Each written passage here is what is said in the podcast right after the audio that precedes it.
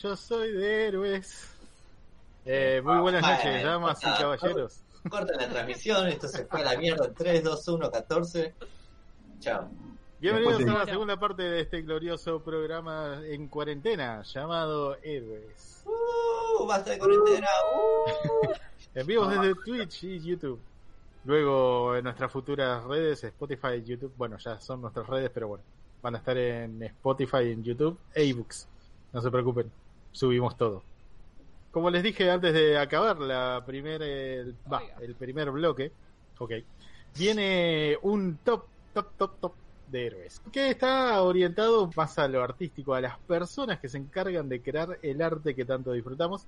Y bueno, Sebas nos tiró la idea de hacerlo con, eh, digamos, eh, dibujantes o artistas, los cuales reconocemos, o por lo menos son de, de lo mejorcito que hay.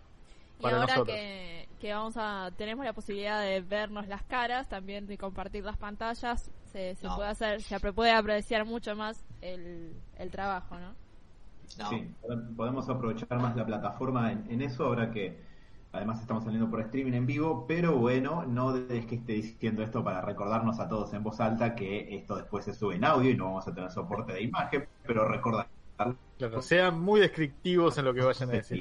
un poco la idea es que top es medio una trampa, porque es medio el, el trademark de, de lo que hacemos a veces cada tanto una de las secciones, si se quiere, o Sí. excusas para, para organizarnos, pero la realidad es que en principio no va a ser un no va a ser un top en el sentido de que yo creo que ninguno pensó realmente cuáles son los mejores cinco artistas y además de que la idea es más que nada cinco artistas que queremos destacar o que nos gustan, sabiendo que ninguno va a ir a, a- realmente a ponderar cuáles fueron los mejores artistas de todos los tiempos, porque Sí, si no tendríamos que estar en lugares comunes y además también sería menos entretenido, me parece, porque si todos elegimos Kirby, eh, la- la- toda la movida de siempre, eh, va a ser medio, medio choto. Y también creo que no ningún el top 5 o los 5 que eligieron tengan orden, porque claramente es difícil ponerlos Sí. en orden, pues su- supuestamente y lo más probable es que sean todos diferentes, los 5 que eligieron.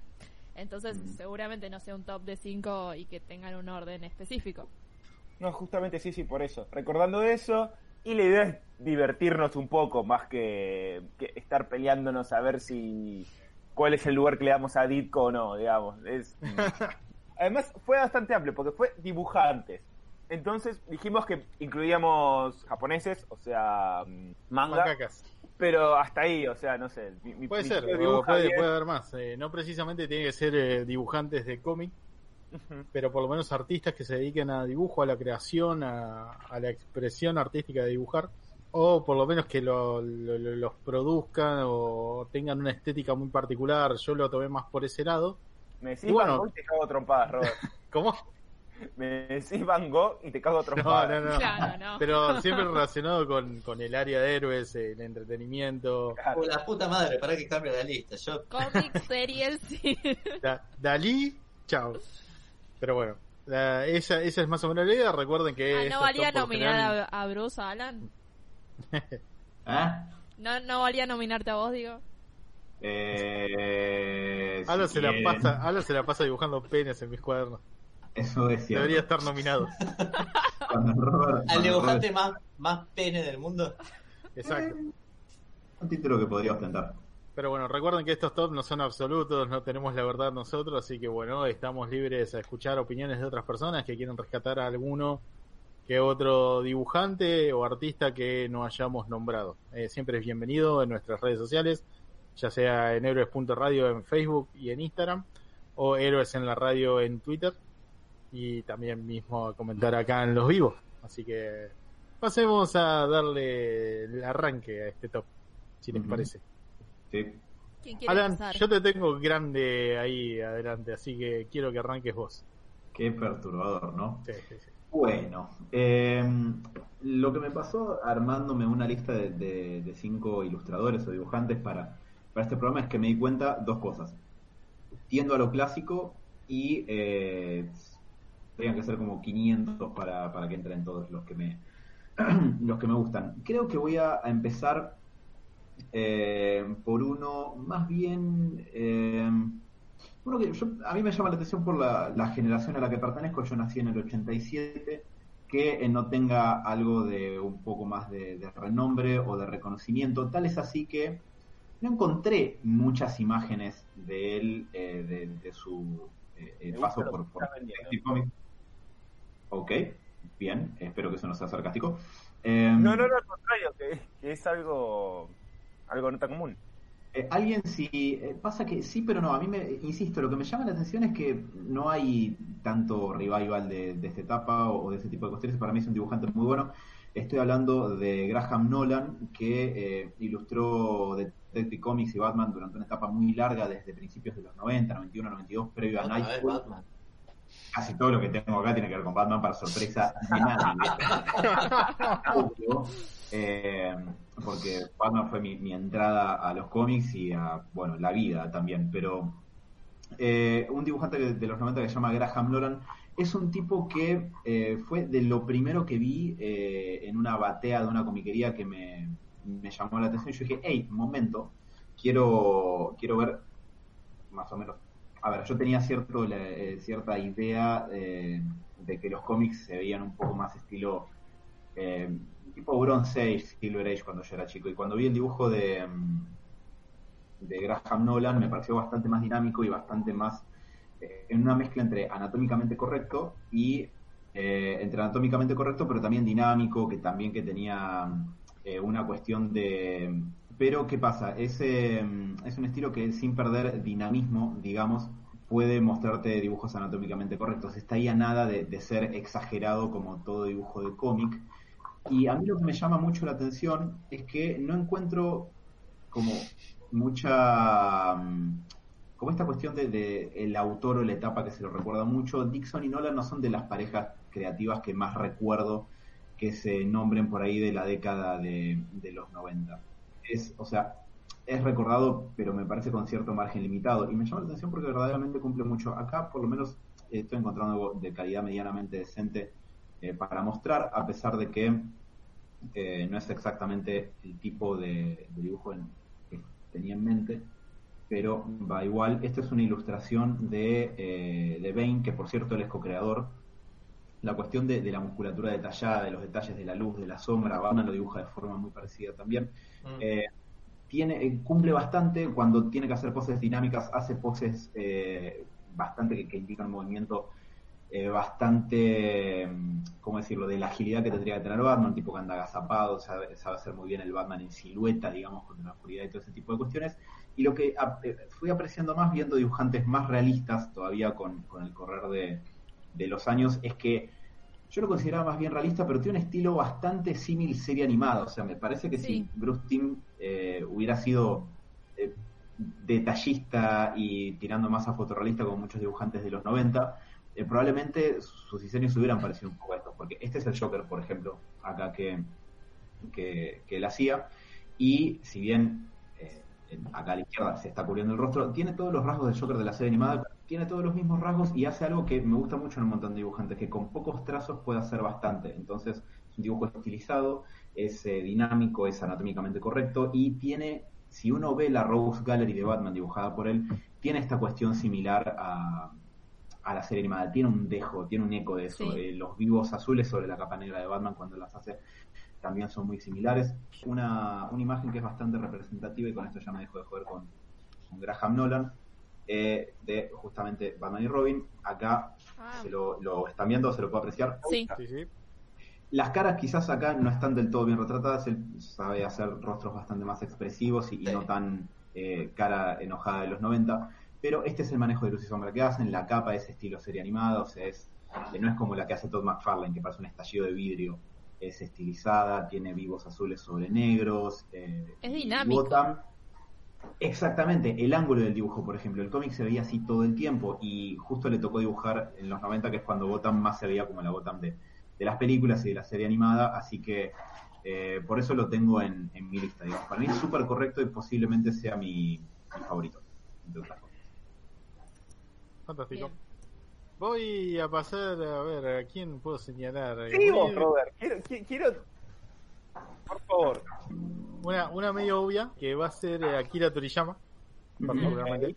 Personalmente es de mis favoritos por una cuestión más de, de infancia, de que pasé mucho, mucho tiempo viendo un montón de creaciones de él, incluso compré varios mangas de del creador de Dragon Ball Z, para quienes no lo, no lo conozcan.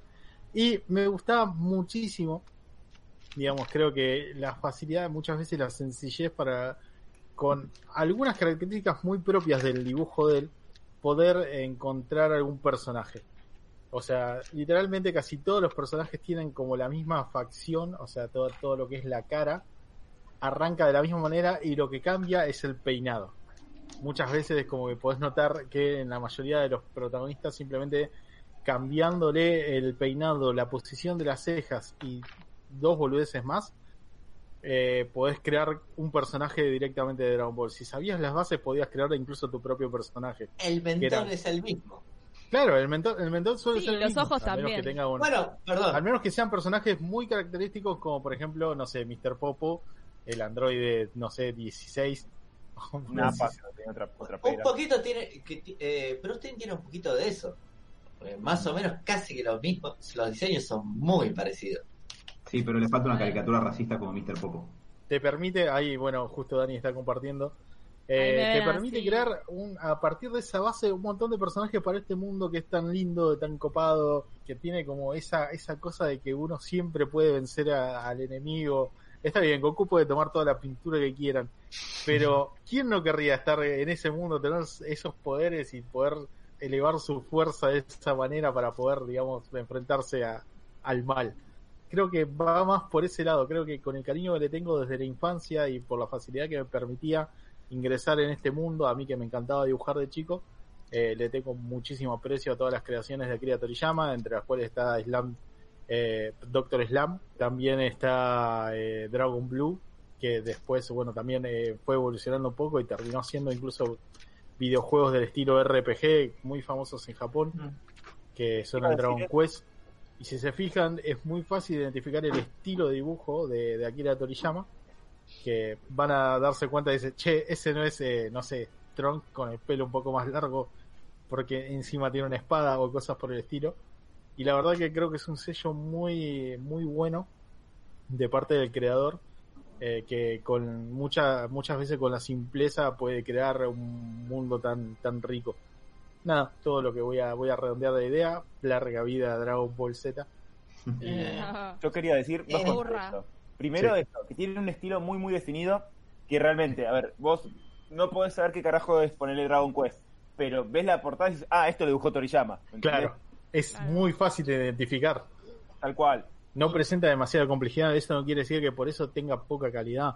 No, Eh, la verdad otra que cosa que te iba a decir es que además yo no sé cuánto contarle los puntos a esto porque es más de una serie animada, pues yo no leí tanto el manga, pero en la serie animada Dragon Ball se basa muchísimo en las imágenes para contar la historia. Si te fijas los diálogos son tres o, Sí. o no son tan una locura, pero no sé, Go- Goku transformándose en Super Saiyajin, en las expresiones, todo el, la- Eh, el- digamos todo lo que te muestra la imagen, esa esa posibilidad de dibujar, digamos lo que es la fuerza, eh, los sentimientos, las emociones y ese tipo de cosas son son una locura.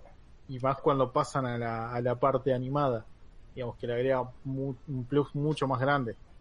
Un detalle que por ahí no tiene mucho sentido decirlo, pero estoy acá y lo voy a decir. Eh, el domingo está cumpliendo años Toriyama, el eh, 65 años cumple. Genio, Toriyama. 65. Nada Uh, más. que se guarde. No, cago en todo. Grupo de sí, riesgo. boludo, que se guarde. Por ahí. Grupo de la riesgo, palma sí, rápido. sí, sí. La Vilma Palma. Lo hacía más mayor, la verdad. Lo hacía más, más viejo. Pero bueno, salud y larga vida a Toriyama. Eh, Muy bien. ¿Quién quiere seguir? ¿A quién le toca? Vamos por Mati, ya que abrió la boca. Bueno, voy a ser polémico. La verdad, con el disclaimer que, que hiciste, Robert, me gustaría cambiar lo- los, los principales que tengo. Ok. Pondría uno que sería Team, ya que estamos, pero voy a ir con uno polémico que me gusta, no es lo mejor, ¿no? Me decís Romita Junior y te cago a trompadas. Ni en pedo, boludo. Iba a ser un chiste de John Romita Jr., pero Steven Dillon, el Ajá. dibujante Steven Dillon, que la verdad no es lo mejor del mundo, es bastante repetitivo, Las jetas son casi todas iguales. Es mega repetitivo en cuanto a los diseños. Si vos saltás entre título y título, eh, ¿En por, dónde lo ejemplo, podemos ver, Mati? por ejemplo en Hellblazer, Preacher, eh, Punisher, son muy... Las jetas son muy rectangulares, no varía tanto, pero en la que te tiene que poner el la pelota en el ángulo, me parece que te la juega bastante, sí. Mayormente tiene un entintado bastante sólido, no es muy... Creo que en Hellblazer solamente eh, tiene un lindo sombreado, en Preacher casi que es plano, pero es efectivo, sí, sí, sí, sí, totalmente. Así que nada, eso. Entonces nos queda Sebas, a ver qué nos trajo el señor Sebastián. primero voy a aclarar algo porque cuando yo, yo propuse esto de dibujantes, pero yo soy de los peores para hacer este programa. ¿Por qué? Yo me compenetro Muy mucho con la historia y, y a veces me gusta el arte, a veces me quedo mirando algo, pero soy muy distraído para las cosas.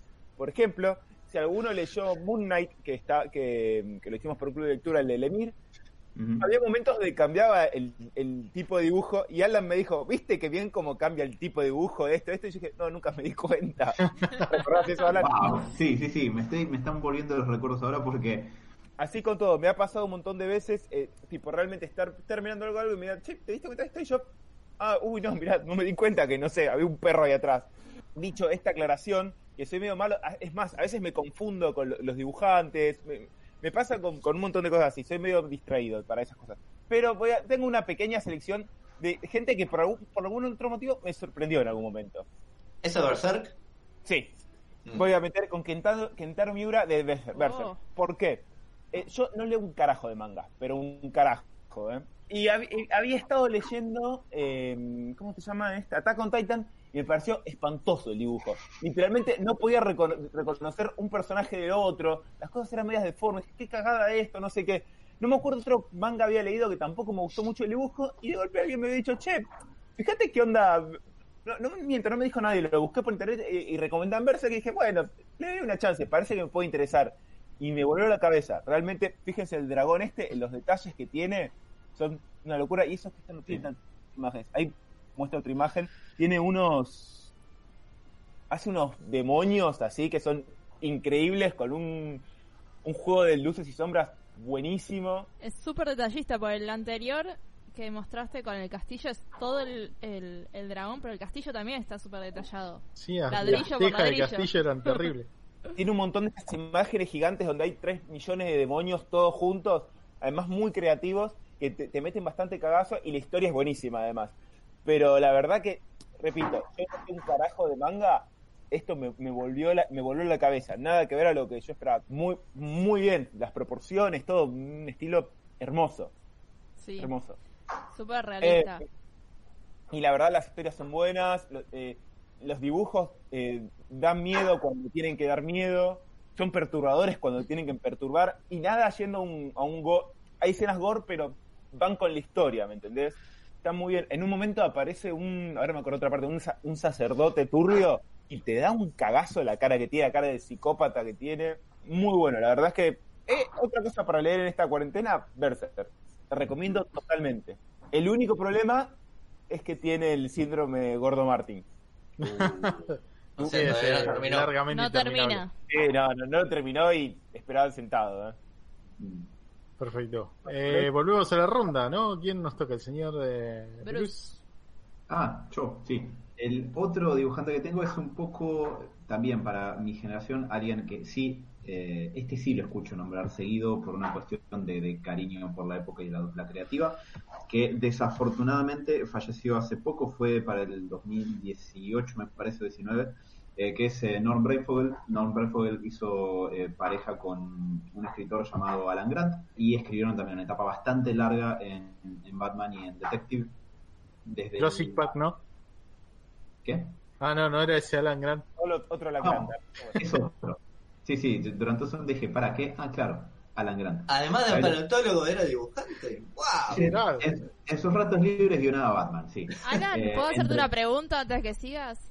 Sí, claro. ¿Alguno de tus cinco dibujantes no tiene que ver con Batman? Eh, Eh, han, hecho, han hecho muchas cosas, pero no, todos en algún momento pasaron por Batman. Perfecto. Eh, igual, algunos no necesariamente, eh, bueno, dos de cinco, no está tan mal, eh, no, los, no los elegí por su, por su paso en Por- Batman, sino por una cuestión más general. Siendo vos, pero- no está tan mal, de verdad. Ok, sí, es cierto. Eh, lo que sí me, da, me doy cuenta es que es todo por lo que leí en DC, verdaderamente lo, que fui eligiendo. Pero, pero bueno, Brayfogle hizo equipo creativo con, con Grant durante lo que sería el 87, me parece que empezaron a, trabajar juntos. Y eh, fue también en Batman que les dieron su propio título, que era Shadow of the Bat, o sea, generaron un título mensual nuevo para, para que los dos pudieran seguir laburando y darle detective a, a otra pareja creativa. Para mí, Brayfogle se caracteriza por algunas cosas que se alcanzan a apreciar en lo que les voy a pasar a mostrar ahora. Porque si Graham Nolan, que recién lo comentábamos, eh, era bastante, eh, digamos, dinámico, y yo creo que lo es, lo que tiene Brayfogle es, es que eh, usa ángulos mucho más dramáticos, por lo general, también muchas veces como se puede, acá están viendo la imagen de Batman y Robin en una cornisa, ¿no? Sí. Sí. Bien, perfecto. Eh, ¿Ven cómo está tomada la cara de Tim Drake medio abajo con ese ángulo? Él era mucho de hacer eso, de, de tomar caras de ángulos dramáticos. Papadas. Sí, eh, si se quiere, sí, de hecho cuando dibuja algún que otro señor mayor, como el ventrílogo y Scarface, por ejemplo, que son creación de él y Alan Grant, le hace una papada que hace que parezca que no tenga cogote, pero es el ángulo. Y lo manejaba bien y te hacía cosas... Perdón. Sí, Capa enorme en esa, en esa portada. Bueno, a diferencia de, Sí. de Graham, de Graham Nolan, que era mucho más estilizado, la capa que le hace Brayfogle es más a veces dramática, se dobla en picos, eh, como acá, pero por igual ejemplo. sigue siendo, bueno, en este ejemplo que estás mostrando ahora no, pero sigue siendo igual dinámica la capa. Sí, bastante. En este Eh, justo es no, bastante, pero, por quizás ejemplo- más caprichoso el movimiento que, que hace cuando lo dibuja cuando lo dibuja Brayfogle. Es, como decís, Eh, es mucho más dramático, pero por ejemplo en la, en la portada que está con Robin tiene dinamismo en sí, dramatismo, pero sigue manteniendo el- eh, la dinámica. Eh, eso es totalmente cierto y es muy así, pero por ejemplo, la capa que dibujaba Brayfogle hace... ¿Están viendo el puntero de mi mouse? Sí.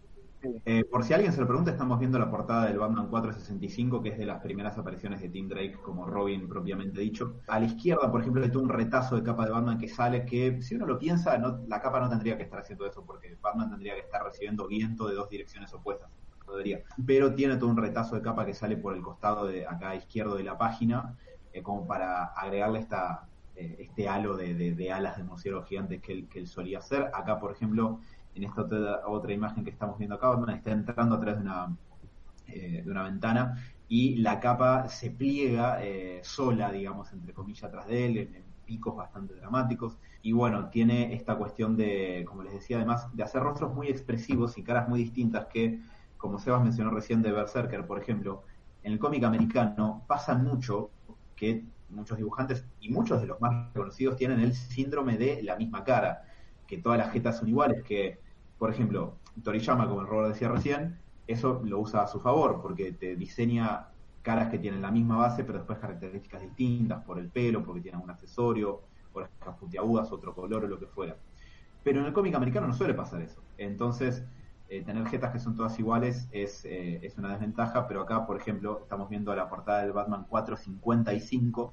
Si se fijan las personas que están dando vueltas alrededor de, de lo que sería una novia con una máscara de calavera, eh, todos tienen rostros diferentes, todos tienen rostros expresivos y, eso era muy habitual. Yo cuando era chico eh, y compré algún otro cómic de editorial Perfil, donde era la etapa en la que dibujaba me acuerdo que no me gustaban las caras porque eran como muy realistas y expresaban emociones que a los niños mucho no, no le caben, digamos. No, no era como si a un pibe le mostrase un dibujo de Jim Lee, por ejemplo, que seguro que entra, porque es más eh, marketinero, no lo digo de mala manera. Eh, y con el tiempo lo fui apreciando porque es un dibujante recontra versátil para eso. Uno ve un dibujo de Brayfogle y sabe que es, es una jeta de Brayfogle, definitivamente. Eh, y es una lástima que ya no esté con nosotros, pero, pero bueno, por eso también lo, lo tengo elegido ahí y esa es otro, mi otra elección. Robert, Genial. Ay, a ver ¿qué, quién les puedo mencionar. Ah, bueno, tengo un par más, pero voy a ir con el extravagante, el que sale de Japón un poco. Mm. Que en este caso mandé, eh, sí, es medio, es medio extraño porque no sé si alguno lo habrá elegido, pero también apela un poco más a lo que era mi infancia, que es eh, Gendy Tartakovsky. Eh, muy bien. Ah, es el un dibujante que probablemente lo hayan nombrado, lo hayan escuchado nombrar, perdón, que se encargó literalmente de hacer casi todo lo que me gustaba entre los 90 y los principios del 2000. Era de plata de Cartoon Network. Exacto. Cartoon Network directamente creo que debería hacerle un monumento porque creo que hizo de las mejores series de la historia. Series que incluso sin necesidad de tener, eh, digamos, una, una historia en concreta para seguir, o sea que hay capítulos sueltos como por ejemplo el laboratorio de Dexter, logra crear personajes o un mundo suficientemente copado como para hacer una película que de- te logre interesar por la trama que tiene, a pesar de que, bueno, Sebas tenga viajes en el tiempo y no te gusten. Eh, la verdad que me, me encantaba eso, o sea, fuera de que no tuviera tipo un- una historia más grande detrás, eh, logra hacer una película que, que te incluye villanos y, y tramas un poco más, más seria de lo que se venía viendo en la serie normalmente. Para hacer una pequeña mención, el, el muchacho este es un ruso que se terminó yendo a Estados Unidos a trabajar, que estudió mucho tiempo en escuelas de arte, tuvo su oportunidad para hacer eh, participar en un montón de, historias eh, que todos conocemos. Por ejemplo, las primeras era ayudante en Dos Perros Tontos. Eh, estuvo, digamos, en todo lo que es el arte de las chicas superpoderosas. El laboratorio de Dexter fue directamente el tipo que lo hizo casi todo. Actualmente, en 2019, como se ve en la imagen, tenemos a Primal, que es una serie nueva que hizo un poco más seria sobre, bueno, Sebastián y dinosaurios, tal vez te pueda interesar. Sí, violenta. Y también hizo una serie que me copó muchísimo llamada Samurai Jack. ¿Qué es lo que me gusta mucho del dibujante? Es que siempre también, como, como pasa por ahí con Toriyama, tiene un estilo muy calcado de muchas veces tener tipo trazos gruesos a los alrededores del personaje y combinado con trazos mucho más finos para definir ya sea características del mismo o todo lo que es eh, vestimenta o cosas muy particulares, eh, utiliza un trazo mucho más fino. Las historias eh, están muy buenas, o sea, ya que el tipo, además de, digamos, de, de hacer todo el arte de, de muchas de sus creaciones, también es el guionista. Y la verdad que creo que todo lo que hizo, no, no encontré nada que no, no, no me gustara. Incluso tuvo una participación para hacer las guerras clónicas de Star Wars, fuera de que eran cortos eran excelentes también, o sea, no solamente, digamos, para dibujar, el, el tipo servía este estilo para dibujar personajes, ya sea más de estilo cartoon, como puedes ver en las chicas superpoderosas o en, en Laboratorio de Extra, sino que también logró replicar, digamos, eh, o darles un poco más de, de acercamiento al, a lo real con guerras clónicas, haciéndolos mucho más eh, estilizados a los personajes, pero manteniendo siempre ese estilo de dibujo que la verdad está muy marcado, las caras cuadradas, trazos muy rectos, o mismo que acaban tipo en una, eh, en una diagonal muy pronunciada. La verdad que me encantaba todo eso. Y bueno, también apela mucho a que son un montón de historias que en todo lo que fue mi infancia y adolescencia disfruté bastante. Samurai Jack me parecía un- una locura, por ya sea tanto por el estilo de animación que cambió muchísimo, eliminando muchas de las de lo que son los contornos de los dibujos. Simplemente era tipo el, el personaje, digamos, no, no había líneas marcando la diferencia entre el personaje y el fondo, sino que eran tipo los colores más vivos y ese estilo de animación que fue mutando un poco con él, que mantuvo ciertas cosas, pero también fue experimentando. Creo que lo pone entre mi top de los mejores eh, animadores o dibujantes que tuve por lo menos el agrado de disfrutar de su creación. Tiene Eh. esto también, que al igual que Tori- Toriyama, tiene un estilo muy propio de él.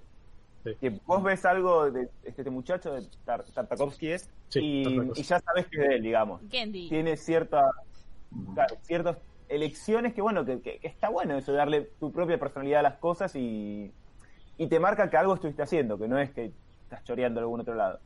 No, no, posta, o sea, tiene su propio sello y además lo fue como mutando para poder eh, encontrar distintos estilos dentro de, de Sí, lo que eso, él porque hay digamos, muchas. eh, eh, entre. Samurai Jack y bueno, el, laboratorio de Dexter son muy diferentes en sí, pero tienen un, un- Obviamente se nota que es el mismo trazo y, y la misma el mismo concepto en sí. O sea, va diferenciándose de entre animación y animación, pero obviamente se nota que es el mismo dibujante. el mismo autor. Ujú.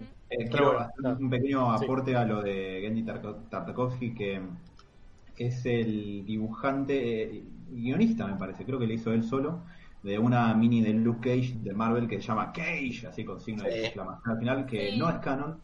Eh, yo no la leí, pero jamás vi una crítica mala de, de esa mini. No, Ah, Sí, bueno, encontré pequeña anotación, eh, el tipo, digamos, además de hacer las series animadas, también hacía cómics eh, relacionados con sus creaciones. Samurai Claro. Jack, el laboratorio de Dexter Cage, por ejemplo, tienen sus propias sus propios cómics. Este Cage me hizo acordar mucho a Johnny Bravo. No sé si es del mismo, él, es de él también. Mm, no lo sé. Creo que Sí, Johnny Bravo no, pero tiene un estilo parecido. Claro, Trazo es grueso, como- anguloso, eh, pocas líneas, todo muy cuadrado. eh, Sí, de hecho, hasta la tipografía más que nada de por el Cage. triángulo invertido del, del, del cuerpo, ¿no? Claro, también.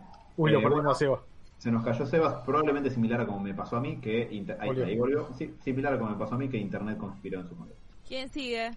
Sí, seguiría yo. Voy a ir con una fase muy predecible seguramente de mi parte, pero así como nombré a Steven Dillon, que es un dibujante, no, no voy a decir simplón, pero es cumplidor, no es lo mejor. Me voy a ir con algo rebuscado que es Ted McKean. Ted McKean Ujú. es un artista más que dibujante inglés que t- hizo mucha dupla con Neil Gaiman. Voy a empezar a compartir. Hizo, estuvo en dibujo Sí, sí, en Orquídea Negra, estuvo en Arkham Asylum haciendo grupo con el gran Morrison, el gran pelado Morrison, falopero. Si bien, ¿cómo decirlo? Su fuerte en realidad es, es más de portadista, es más un artista y dibujante es bastante particular, es bastante sucio. En cuanto al entitado, no me agrada tanto, pero tiene a veces un agregado de agregarle al dibujo arriba eh, alguna fotografía Hace como collage a veces, ¿no, Mati? Muchas veces, sí, sí, sí, sí. Más que nada en las portadas, eh, si uno ubica las portadas de Sandman, son más collages, sí, es cierto, pero tiene un estilo en los dibujos un tanto sucio, bocetado a veces, de proporciones un tanto extrañas, pero es muy rico. Cada viñeta prácticamente es casi que podrías sacarla y encuadrarla como un, sí, prácticamente como un cuadro más. Las No portadas de, de Sandman me parece que son un poco como de lo que es más característico de él, ¿no? Digo, más allá de que hay algún que otro ilustrador o dibujante muy atípico de vértigo fines de los 80, principios de los 90. Yo veía las portadas de McKean cuando iba leyendo Sandman y decía, ¿cómo se le ocurrió esta imagen a este tipo? ¿Cómo carajo piensa este hombre? Claro, Porque, lo- Perdón, lo que pasa es que yo lo pensé, como habíamos dicho, dibujante, dije, bueno, me gustan bastante Si bien como lo que decís, las portadas que, que, que hace para Sandman y hizo para otros títulos son increíbles. Son más, es un trabajo más estético, más artístico, si quiere decirlo. Trabaja, como bien dijo Sebas, trabaja mucho con eh, dibujos, collages, en general, fotos. Pero en cuanto a dibujo, me parecía más canchero por ahí mostrar ese, ese aspecto. Claro. Claro. Perfecto. Pero, nada. ¿Alguna mención al respecto de lo que dijo Mati? ¡Afuera! Es, no, es interesante la distinción que hace Mati, que un poco cuando planteábamos esto estaba ahí, entre artista y dibujante. Porque, a ver, tal vez te puede gustar uno mucho como artista, y está también este debate, viste, de los dibujantes fotorrealistas. Que a veces vos decís, bueno, pero ¿qué tan dibujante es si usás tipo como vas una foto y no estás como caricaturizando a a una persona? Es un, un debate interesante. Por eso, a ver, como este top entre 400 comillas es para divertirnos y no sé qué, metemos a que cada uno quiere distinguir, pero si no, sí sería un, como un debate para sacarnos los, los pelos que no tengo. Eh, Yo una vez lo en Fatman on Batman, cuando Kevin Smith hacía entrevistas a, gente que había laborado en Batman en, en alguna forma o dimensión, y lo lleva Neil Adams, eh, Neil Adams que también es un, un grosso, eh, lo mucho durante la Bronze Age, decía que eh, la mayoría de los dibujantes arrancan eh, copiando dibujos o fotos y, y que todos lo hacen y que bien que lo hagan. Yo repito lo que dijo él, no tengo instrucción formal en el tema, lo digo como consumidor, digamos, de, de estas cosas, pero eh, digo, yo no sé si eso necesariamente eh, sumaría más o menos a algún dibujante en particular. Perfecto. Sebas. Sí. Bueno, yo voy a ir a, o o voy a volver a otro que leímos acá. Un dibujante que me gustó mucho, yo siempre soy muy colgado, pero este me gustó mucho el cómic y me gustó mucho lo, lo- lo que hace este tipo. que es Mitch Gerard de, y sobre todo en, en Mr. Miracle. Me sorprendió Ajá. un montón. Primero, es también es bastante fotorrealista el tipo para, para dibujar, pero eh, en, en Mr. Miracle logra primero darle mucha expresión a, un, a, Sí. a- a Mr. Miracle cuando tiene la máscara, que es bastante difícil. Por ejemplo, ¿se ve lo que estoy compartiendo? Sí, Sí. Y me encanta cómo está hecho. O, por ejemplo, lo que hace con, con Barda. Me, encanta el, diseño que tiene ella. Primero porque la hace grandota. Eh, no, no es que hace una, no sé, una gimleada de ponerla tetona y flaquita y toda encorvada. Es una mina grandota en el cómic. Pero además la hace muy linda además. Y es muy expresiva las cosas que, las caras que pone la mina. Eh, acá, por ejemplo, está hinchando las bolas o nos está con la Motherbox y la usa tipo como un celular en un momento. La verdad es que me gusta mucho. Todo el cómic me gusta, me gusta cómo está diseñado, me gusta la- las expresiones, las decisiones que toman, los diseños de los personajes. Me gustó mucho todo en general. ¿Viste? Cuando te gusta todo y no, no sé bien qué decir. Ustedes lo leyeron, no, no sé qué, qué- si tienen Sí, a algo mí para. cuando lo leímos para lo que me sorprendió, como decías vos al principio, es la, las expresiones col- que logra con Mr. Miracle con la máscara puesta. O sea, lo, lo bien que está realizado ese efecto. A mí lo que me llamó mucho y me gustó bastante de, de ese cómic, cómo usa el recurso del pop art Sí, Sí. también. y el juego para ahí un poquito de viñetas, cómo se van rompiendo entre sí a veces. Eso me pareció bastante canchero de esa miniserie. Sí, no, eh, tal cual. El Darkseid is, cada tanto lo- las viñetas como aparecen. También, sí. en cómo se va rompiendo la, la, la imagen, dándote a entender que hay algo falso ahí, está muy bien. La verdad es que me, gustó mucho, mucho, mucho. Eh, sobre el tema de, de Barda y cómo la dibuja, a mí lo que me pareció que era muy hábil de él y que no muchos dibujantes lo hacen, es que para acentuarte la diferencia de, de tamaño entre eh, Scott y Barda, entre Mr. Miracle y Barda, cuando están puestos uno al lado del otro, no es solamente que Barda es mucho más, más alta que él, sino que tiene proporciones de alguien que es más grande. No es como que dibujó un ser humano al lado de un ser humano un poco más pequeño para que Barda parezca grande, sino que la espalda, la postura, las manos, los brazos, eh, todo en Barda es realista. Si ustedes ven a alguien particularmente grandote, en algún momento van a ver que no tiene las muñecas, las manos o el cuello, estas cosas eh, en la misma escala que alguien que mida 40 centímetros menos. Y el tipo respeta eso. Es muy interesante porque especialmente eso no se suele aplicar en mujeres porque tiende a dibujárselas siguiendo cánones estéticos más conservadores o tradicionalistas, llamémosle. Y, y el chabón lo hace muy bien eso de mostrar que Barda verdaderamente no es solamente que se ve más alta que Mr. Miracle, sino que es grandote en serio. Tiene proporciones de alguien y una guerrera. Tal cual. Pero además no lo hace, no es que dibuja el cuerpo de, de Broly y le pone la cara de Barda, sino que Claro. eh, hay una cuestión femenina en cómo la dibuja también. Lo cual Sí. está, está- me me gusta mucho, la verdad. Está es que bien me interpretada, me montón. parece. Me, me re gustó. Buenísimo. Eh, vamos con el señor Bruce Wayne. Hola, ¿qué tal? Eh, bueno, este, este es otro dibujante que obviamente, como se trata también tiene que ver con Batman, pero es bastante diferente en estilo a los demás. ¿Por qué? Eh, de hecho, me lo acordé, si no hubiera tenido esta charla con Sebas hace unos meses, no lo hubiera recordado. El dibujante en cuestión se llama Fraser, se escribe Fraser con Z. Fraser Irving es un tipo que eh, lo conocí gracias a que mm, ilustró el título Batman y Robin cuando lo escribía Grant Morrison. Grant Morrison estuvo muchos años en Batman, arrancó en el 2006 y recién dejó el título como cerca del 2011. Esto es una ilustración, esto que, que ven acá, de eh, el tomo compilatorio, si no me falla la memoria, de eh, el universo DC de Alan Moore, historias de DC Sí. escritas por Alan Moore, compilados con esta portada. Fíjense cómo dibuja, por ejemplo, a la Trinidad, a, a los personajes más quizás más convencionales. Por ejemplo, la capa de Superman es plana, de hecho hasta me hace acordar al erradicador, la verdad. Eh, usa, eh, pa- a ver, para decir, decirlo de forma sucinta, lo que estaba pensando es lo siguiente. El tipo sabe ilustrar de forma tal que parece que fuera cel shading, eh, como un videojuego cel shading.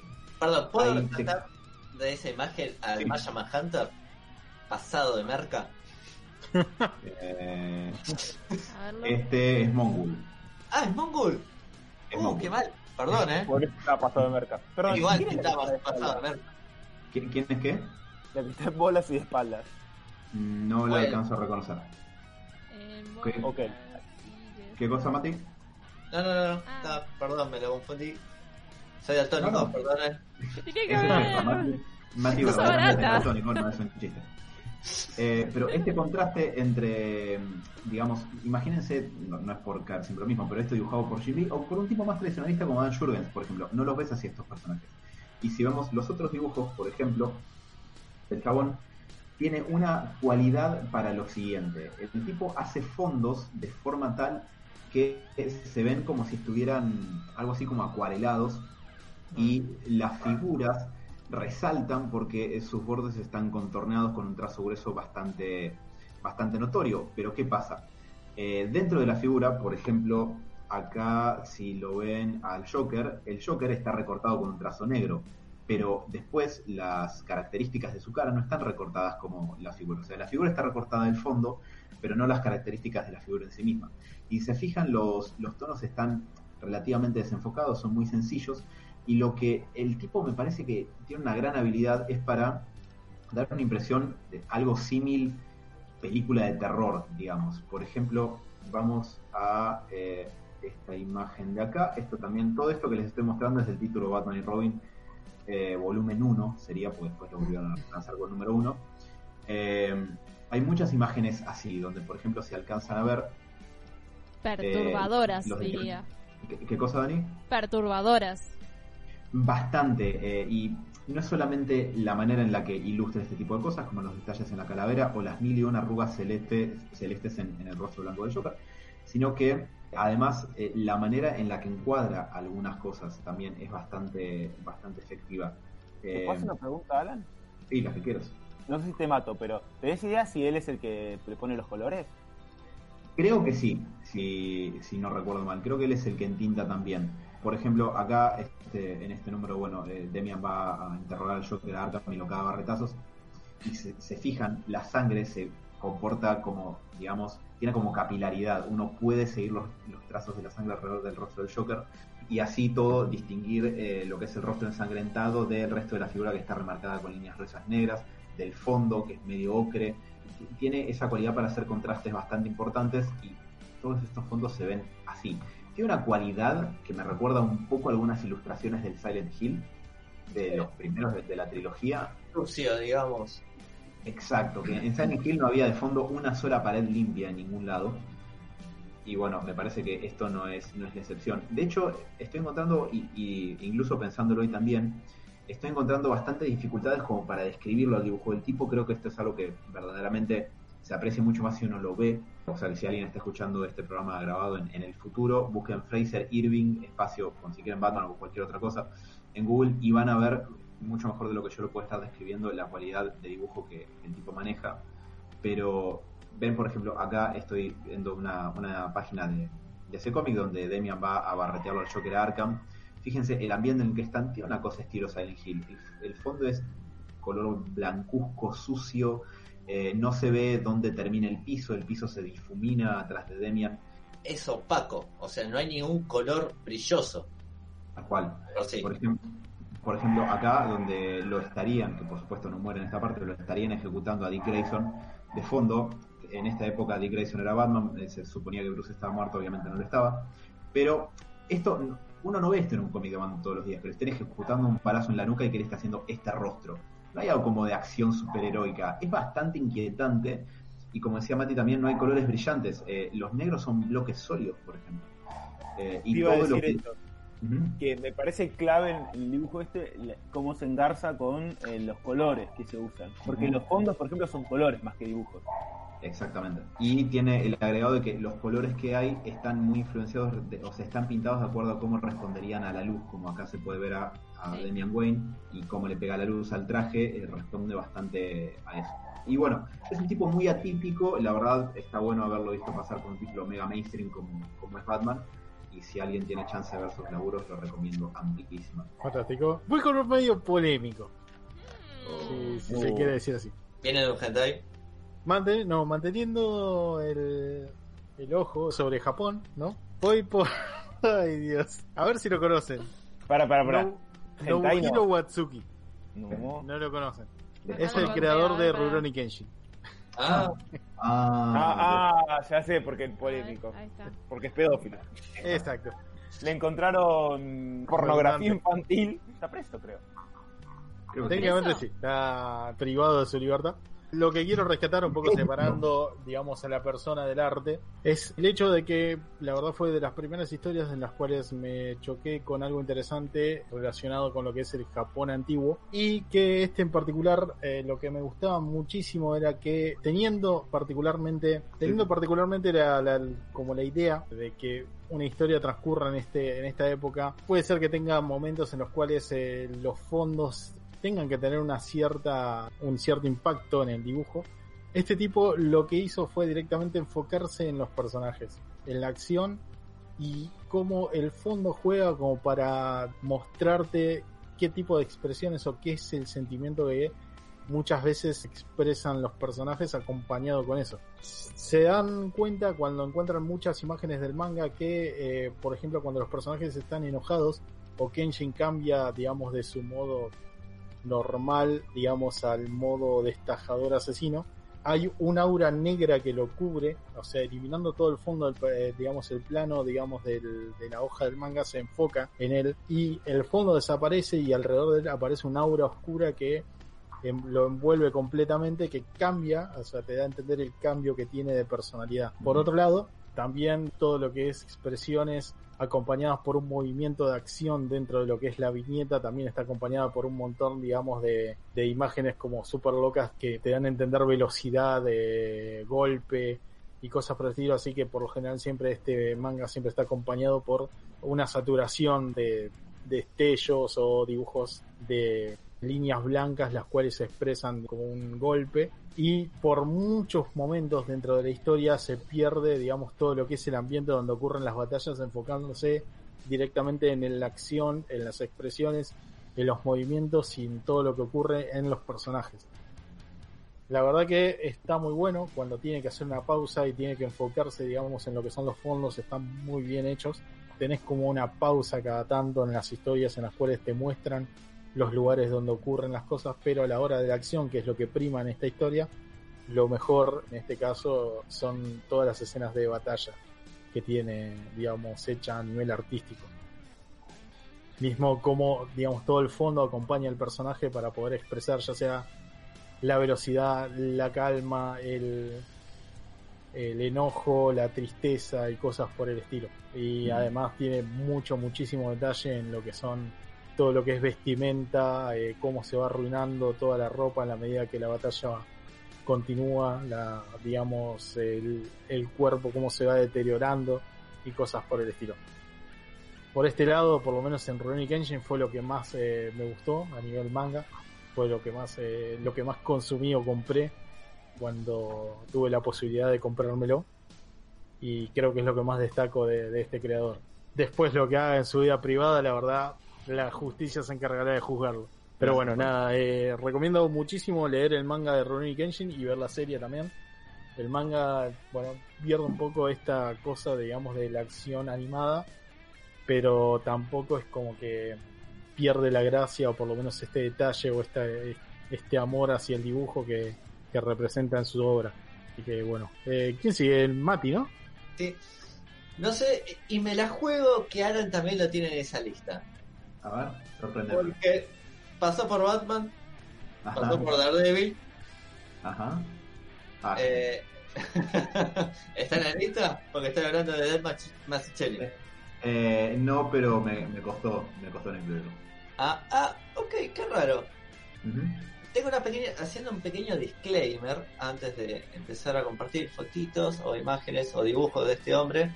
Eh, me gustan los dibujantes eh, un tanto sucios, un tanto bocetados, un tanto acuarelados, no tan... Por eso dije, Steven Dillon es un poquito el polémico para mi lista, pero los que no son tan clásicos, por así decirlo, tan marcados, que tienen su estilo propio, digamos, pero la verdad que De Masuchelli tiene un estilo que para los policiales en general garpan un montón. Y no tan solo eso, sino que el entintado es sucio, es espeso a la vez. Sí. Y tiene un juego de sombras, o de los ne eh, sí, de sombras, prácticamente fantásticos. Irónicamente soy daltónico, pero Ah, Era la sombra, ¿ves, boludo? Pero claro, Bueno. la sombra a las veces. Bueno, qué sé yo. Por ejemplo, acá, si bien acá es un guiño a la naranja mecánica, o al menos para mí lo es. El entintado que tiene acá Jim Gordon y el dibujo, no tan desprolijo, pero sucio. Me parece que es lo rico de, de este, de- del trabajo de este hombre. Fíjate acá, el- justamente, es un poquito similar ahora que lo pienso de... Fraser Irving. Sí, Sí. fíjate que también acá en el fondo los negros están muy marcados, Ujú. el fondo es muy sucio, parece un salpiqué, prácticamente. Vuelvo a repetir, garpa mucho para lo que sería un policial en todo caso. O situaciones de, de crimen un tanto crudas, viscerales, que un poco lo tiene eh, año 1 y Fortnite Game. Sí, muy. Eh, a mí lo que me gusta Hablando mucho de, que... de. No, si luego Salan y después sí, agrego algo. Me voy a repetir con algo que dije antes, pero hace mucho con muy poco. No tiene un trazo cargado, al, al contrario, es re sencillo, no le Sí. sobra un trazo a nada. Y me parece que uno de los mejores ejemplos de eso son las dos primeras portadas de año 1, la de la primera y la segunda parte. La primera con los Wayne tirados en el piso y la segunda con Batman agarrando la capa así hacia adelante. La, la imagen de la segunda portada es increíble y son tres líneas, es re sencilla la imagen. Y pero el tipo te hace una imagen súper icónica con eso. Sí, sí, Lo que iba a decir también es el laburo del entintador, que a veces queda un poco eh, en, segundo, en segundo plano, que, que es re importante. Y hablando de esto del entintador, les recomiendo, hay un canal que se llama Comic Tropes eh, en YouTube que habla de cómics y tropes, pero hay un, un, un video que se llama. eh, Es la historia de un tipo que se llama Vince Coletta, que fue un entintador. El título del video es El, el entintador que casi que, arruinó el trabajo de Jack Kirby. Y es muy, muy bueno el video. Porque era un chabón que lo que la gracia que tenía era que laburaba muy rápido y era muy buen tipo. Pero entintaba muy mal. Entonces te muestran ciertas cosas que hacía el chabón y cómo se cagaba en que Jack Kirby capaz que hacía. Jack Kirby le dibujaba un fondo donde había siete tipos y una máquina gigante. El tintador tipo no quería y dibu- ponía dos, a, otros dos los tachaba y la máquina la simplificaba pero zarpado. Es muy buen video donde ves el laburo importantísimo el entintador. Sí, o te hacía un fondo plano. Kirby había dibujado 70 cosas y el chabón las mandaba nada. Lo dejaba en blanco. Es, es buenísimo, miren ese video porque es buenísimo. Comic Tropes, Tropes, es el gozo. Y busquen Vi- Vince, Vince Coleta. Sebas. Yo, yo, bueno, eh, Ah. voy, a ir ra- voy a ir rápido porque estamos hiper retrasados y voy a ir con uno que no, no tiene mucha mucha cabeza, que es eh, Dave Gibbons. Porque Ah, uh, Watchmen sí. se rompe. Lo- sobre todo lo que me gusta en, en Watchmen, me- a mí me gusta eh, ir específico, capaz a una hora para hablar más fácil. Es la simpleza que tiene para dibujar ese, ese cómic y que te muestra bien esto de que es un cómic muy bajado a tierra. Todo lo que pasa, las expresiones de las personas, que no dejan de tener para nada detalle, además. Y tiene toda esta brutal cantidad de detalles que tiene el amor de, de guiñitos y de cosas que aparecen por todos lados. Y después, bueno, a ver, ¿vamos a hablar de Watchmen de vuelta? No. Si quieren, Ah. listo. Sí. Pero pero es un, un tipo de arte que cuando lo leí me, me sorprendió mucho y cuando lo lees de vuelta te, te das cuenta de lo bueno que es realmente, sobre todo para esa historia. Y siendo el eh, discutiblemente uno de los mejores cómics de toda la historia, me parece que, que estaba bueno destacarlo también. Así que ese cortito para darle para adelante. ¿Algún comentario de ustedes? Sí, una sola cosa. Eh, una vez, creo que esta charla la teníamos con vos, Sebas, que estabas presente, que Sí. no, eh, no podría haber una mejor manera de haber dibujado Watchmen que No. como lo hizo Gibbons, porque en cuanto romantizás mediante el dibujo la idea del superhéroe, rompiste la historia. La idea justamente es mostrarte lo más bajado a tierra posible, o sea, no, no hay un movimiento de capa exagerado ni siquiera. Todo es como se vería en la vida real, que es un montón de gente de cuarenta y pico de años vestida de mallas apretadas, sería un poco triste. Las caras mismas son como medio gorditos algunos. Las minas que están venidas a menos están venidas a menos. eh, lo- los tipos también venidos a menos están venidos a menos. Es muy, muy bueno eso. Iba a decir justamente de Night Owl, cuando lo muestra con el traje. No es nada atractivo, nada nada mainstream, ¿no? no tiene una pose a los Jim Lee. Justamente se le nota la usarda, eh, venido abajo. Y tampoco es un gordo exagerado. No es que está venido a No, los no, y tipo no, tiene una papá enorme y una panza así. Tal cual. No, no, no, para nada. Es, no es, Es como no, lo- es real. Es el dibujo de una persona normal que se puso un traje que antes era. que, que antes combatía el crimen. Callejero, prácticamente. Ujú. Perfecto. Bueno. Pero bueno. Bruce, te tocaría. Sí, sí, me tocaría a mí. Eh, Yo también voy a hacerlo breve porque lo que tengo es alguien que es un absoluto clásico, entonces no vale tanto la pena quizás el hecho de ponernos a eh, tanto a, detallar, que no, que mira lo que hace, etcétera, etcétera, porque creo que la obra habla mucho por sí mismo. Eh, así que les muestro eh, una de mis selecciones es José Luis García López, dibujante eh, mitad español, mitad argentino, tengo entendido, o sea que eh, tiene su raigambre acá, estuvo en la Crack Back Boom el- en este 2019 que pasó. ¿Por qué José Luis García López? Es eh, una ilustración muy conocida el de toda la Liga de la Justicia. Eh, a él lo contrataron, si bien ya era ilustrador desde antes, eh, DC lo contrató en el 86, pleno momento post-crisis, donde estaban redefiniendo el universo para hacer lo que se llamó la guía de estilo del DC Universe.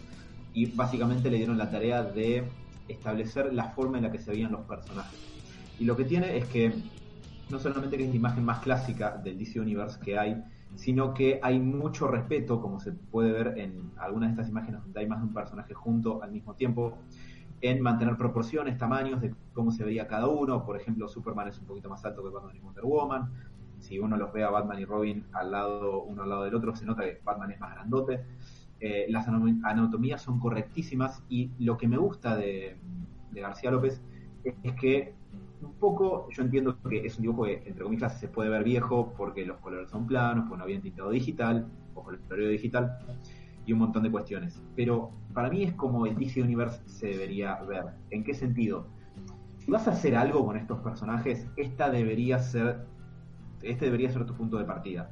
Digo, porque no hay versión más eh, destilada, pura de la imagen de estos personajes y eh, más infalible, digamos. Todos son reconocibles y tienen probablemente la imagen más icónica, con excepciones, ¿no? El traje de Satana, que se va acá a la izquierda, ya no es así, si lo ven el traje de Black Line, ya no es así, y algunos van cambiando, pero los demás son archi mega clásicos y son infalibles por eso. Hay motivo por el cual el traje de Superman no cambió, excepto por el New 52, en casi 75 años.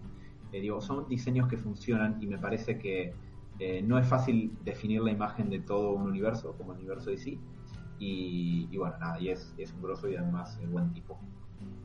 Y lo No, banco. me encanta. Perfecto. Exactamente. Sí, Me toca a mí, ¿verdad? sí.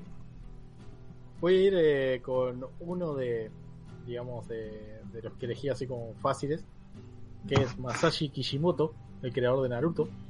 Ajá.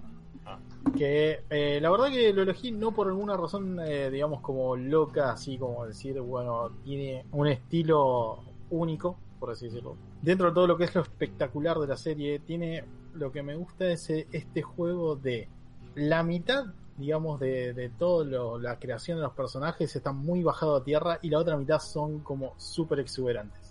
¿Cómo te puedo explicar esto? O sea, Naruto, la verdad que no parece ser un pibe, por ejemplo, el protagonista de la serie no parece ser un pibe que está muy hecho para el mundo del estilo ninja. Digamos, el mundo ninja en sí es como uno espera a una persona, principalmente por la vestimenta que utiliza. Un- algo naranja en el mundo ninja, la verdad que no, no se ve demasiado bien, por así decirlo. Un rubio con sandalias y, y una campera naranja fluo. Por otro lado, tampoco estéticamente es como que lo muestran, eh, digamos, con, con su ropa como si fuera una persona que tiene una fuerza extraordinaria o algo por el estilo. Es como va muy simple por, por la vida. Después tenés los, de la creación de típicos personajes facheros al estilo Vegeta, o sea, con que en ese caso vendría a ser Sasuke o Kakashi, el, el maestro de ellos, que como son eh, así como los personajes que garpan mucho más al, estilo estético, todo el mundo quiere disfrazarse como ellos y cosas por el estilo. Y después tenés personajes ya más ex- eh, exagerados, que son ya sea una mezcla entre tiburones eh, y humanos, eh, una marioneta con vida espiritual, bestias mitológicas de Japón ex- exageradamente grandes, poderosísimas, esta cosa medio extraña entre mezclar la, lo, por, por así decirlo, las técnicas ninja con un poco de fantasía, mucha fantasía en realidad. Y este juego que hace entre tener personajes muy bajados a tierra y muy exagerados, me parece como la combinación perfecta para contarte una historia de este estilo, porque tomás mucho de la humanización de, de los protagonistas y después para las partes de acción, por así decirlo, y todo lo que es lo espectacular, tenés con qué contarlo. No es simplemente una pelea ninja donde un espadazo lo arregló todo. sino que es técnica tras técnica tras técnica, que va sumando, va alargando la pelea, un juego de estrategia, no necesariamente el más grande tiene que ser el más poderoso o el que más demuestra aptitudes para la batalla es el que va a ganar. Toda la historia, cómo está contada y todos los personajes muy particulares, cada uno con su propio carisma y su propio estilo, la verdad que creo que hacen a Kishimoto un muy buen dibujante, a mi parecer. Así que bueno, se los dejo el creador de Naruto, todo, todo suyo para que lo disfruten. Lean el manga y después, bueno, si van a ver el anime, traten de evitarse el relleno, obviamente. Como, cualquier- como cualquier shonen. Mati, Como dije, me gustan los dibujantes un tanto sucios, así que me voy a ir para el dibujante de Punk Rock Jesus, One Night, Joe el Mm. Bárbaro. Voy a ir con Sid Murphy, que tiene un estilo bocetado, si bien es un tanto detallista en algunos aspectos. Me gusta este estilo sucio que tiene. Me gusta más que nada cuando trabaja en blanco y negro más que con color. Que Garpa está bastante bien. Lo único malo que le encuentro es que son muy parecidos, que es un poquito lo que mencionaste, Sala, de que las jetas son exactamente las mismas.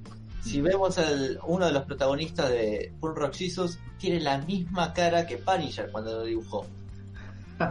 Exactamente. Y la cara de, de este mismo protagonista cuando es chico es la misma cara que yo, el bárbaro. Pero en cuanto a escenarios también es increíble. Fíjense la ciudad acá que es muy bueno. que es muy buena. Por eso digo, tiene un estilo un tanto sucio, bocetado, más que nada en lo que es sombreado por ahí, pero eh, a la vez tampoco no es tan simple como aparenta. No sé. No, no, no es para nada simple, está muy No. bien. Y en Pan Rock Jesus, además, que yo recuerde, creaba muy buenas imágenes, digamos. Y, y tenía una estética muy punk realmente. Sí. Los movimientos, los gritos de él. Y las expresiones de los personajes transmite bastante de por sí. Y la composición en sí de las imágenes de cada viñeta en sí está muy bien Ujú. realizado. Pero bueno, cortita y al pie. perfecto. Seguimos con Sebas. ¿Yo sigo? Uf. Sí, sí. Ay, a ver, eh, a partir de acá, yo, yo hice como una lista de varios y, y no sabía por dónde ir. A ver, bueno, vamos por, por otro clásico y después vamos a, a derivar. Voy a meter dos clásicos en una para no desarrollarlos mucho. Uno es Alex Ross, porque lo dudé mucho Eh. decirlo, pero es, es, es una bestia, es una cosa que... mm, Es, es- es buenísimo, la verdad, no sé. Es un estilo muy particular que te sirve para contar ciertas historias de hecho, no me acuerdo exactamente si, si las palabras de Germán eran que no era un dibujante de cómics o, o algo por el estilo de Germán de, de- de la comiquería de Sector 2814, pero algo por el estilo. Y es verdad en algún punto, porque tiene un estilo tan particular que uno hasta podría decir, che, pero esto es dibujo de cómic o qué es? Estilo de, hiperrealismo de por sí. hiperrealismo, dibuja basados en fotografías, pero Sí. para contar historias así tipo épicas y, y casi de dioses griegos, va como anillo al, al dedo. Los diseños son muy buenos, el, el Superman viejo es un golazo, eh, Wonder Woman también, hasta que me dijeron también que tiene la cara de Alex Ross, lo cual me perturbó mucho. ¿Qué? O sea que su Wonder Woman tiene la cara del mismo. O sea, vos decís que y se hizo su pack propio para dibujar a ¿Cómo? Wonder Woman. Ah, Ahora, ahora lo vamos a buscar. qué necesidad. Pero, Pero la Wonder Woman de Alex Ross es bastante. tiene bastante presencia y es hermosa a la vez. sí. Y ahora que me Sebas diga, tiene la cara de Alex Ross, es como, Dios, no. ahora después te, te voy a buscar. Tiene los ojos muy parecidos, Mati. A ver, para. Pero, Ah, oh, oh, Ahora no, no lo puedo editar, tengo que buscarlo. Carajo, Eh, Sebas. y mientras estamos. Tres de te, te hablo de Alex Ross. Bueno, por lo que lo estás mencionando, me parece que quizás lo más representativo de él es. eh, o en donde confluye todo esto que estás mencionando es Kingdom Come. Que Kingdom Come es una frase que en inglés se traduce como la llegada del reino, que eh, acá en Latinoamérica no nos resuena tanto, pero en la cultura anglosajona tiene mucho que ver. Te odio, te vas. Estoy viendo la cara de Alex Ross. mirá los ojos. Sí, pero no, no lo veo parecido a su Wonder Woman. No, Mm. no. Eh, no, quizás le hace falta una peluca con pelo largo. Acá estamos con la comparación. Sí. Lo único que tiene de bueno es, o sea, lo único que tiene en común es los ojos claros, supongo, pero Son parecidos los ojos. Después No. mírenlo bien. No me alcanza. ¿Estás seguro? Mirá, eh. Estoy muy seguro. estamos comparando a Alex Ross con su Wonder Woman. Claro. Eh, yo y me, inclino por decir que no son tan parecidos. Eh, eh, no, donde confluye más todo esto que del estilo de las rosas es en Kingdom Come, donde hay un, un halo, porque lo implica la historia, no solamente por la intención de Mark Waid, eh, de darles un aire de cierta divinidad a, a los personajes de, de cómic por esta idea que se viene trayendo desde largo rato de que son algo así como el panteón griego contemporáneo, ¿no? Y, y Alex Ross es perfecto para eso, porque parece que hace pinturas renacentistas cuando los dibuja. Y un personaje como Superman, un personaje como Wonder Woman dibujada por Alex Ross es para caerse detrás de, así que eh, Sí. eso. No, to- totalmente. Además, cuando lo ves por primera vez te sorprende bastante. Se va a poner tu cara, no puedo verlo, Alex. Y ahora además voy a hacer Alex Ross para toda la historia de que grabemos esto. Le voy a poner peluca. y Voy a hacer Alex Ross con peluca. Ok. bueno, eh, Bruce, te toca el último. Sí, voy a hacer cortito y al pie porque, bueno, el tiempo apremia. Eh, la verdad, este dibujante lo elegí porque desde hace cosa de un par de años simplemente se ha ganado mi corazón y especialmente está prendido fuego. Eh, es nada más ni nada menos que Gary Frank. Eh, Gary Frank, la verdad, con- condensa todas las cualidades de los dibujantes clásicos que les vengo comentando. La cuestión de que los personajes se parezcan a quienes tienen que parecer, que sean icónicos, que sean reconocibles, que sean sencillos, que sean dinámicos, etcétera, etcétera. Gary Frank concentra todo eso y actualmente está muy activo. Eh, se ha vuelto mucho la, eh, casi el dibujante por default de Jeff Jones. Esto que están viendo acá es la portada de Secret Origin, otro origen de Superman más, creo que es del 2010, esta miniserie que hizo con Jeff Jones. Gary Frank, como pueden ver en estas imágenes, especialmente acá, claramente se basó en Christopher Reeve para hacer a Superman. totalmente. Y no, no solamente eso, sino que miren a Llorel, que si no se parece a Marlon Brando, que me parta un rayo en este momento. Eh, pero lo que tiene Gary Frank es que parece sencillo el dibujo de él, pero si uno hace zoom y empieza a ver todos los detalles que hay en el entintado a través de estas pequeñas líneas de, expresión que le hace, le agrega mucha profundidad al dibujo. Si uno ve un dibujo del cine, esto, el dibujo parece bastante más plano. Además, Gary Frank hace como veintipico de años que labura y el del principio no era esto, definitivamente. Pero voy a hacer un pequeño aviso. Esto puede ser un spoiler porque es una página de Doomsday Clock número 12. Lo- Es un splash donde aparecen una bocha de personajes y se aprecia bien lo que les comento. Acá en, en esta página lo que se alcanza a ver es justamente eh, no solamente que tiene una cualidad a lo eh, George Pérez que te puede meter 200 personajes en una página y los distinguís a todos, Sí. sino que eh, además de todo lo correcto y apropiado, digamos, del, del dibujo de él, eh, lo, lo bien realizado que está cada personaje, también está esta cuestión de que parece sencillo y ciertamente podría hacerlo con menos líneas, pero fíjense todo lo que le aporta a la expresión del rostro de Superman. Está llena de trazos. Y no solo la expresión, te diría que también en, en la indumentaria, el- el movimiento que le da. Y en Sí. la forma del cuerpo, obviamente. Tal cual, porque por ejemplo en esta pose Superman está como lanzándose a, a pelear hacia adelante. Las líneas que tienen que le hacen un leve sombreado en el bíceps son líneas rectas que van hacia adelante, mientras que las que tiene, por ejemplo, en el torso eh, se cruzan como por acá en los pectorales y le dan un poco más como de textura y dimensión a la musculatura de Superman. Sí, incluso en la Eh, anterior que habías mostrado, que él estaba simplemente parado como, como Clark Kent en un traje, se Sí. nota eh, en la textura de la ropa, es que es muy, digamos, eh, no, expresivo no es, porque no es la textura, la ropa no tiene no es expresión, ¿no? Pero eh, es como que se nota el movimiento, el dinamismo también. Volvemos Exactamente.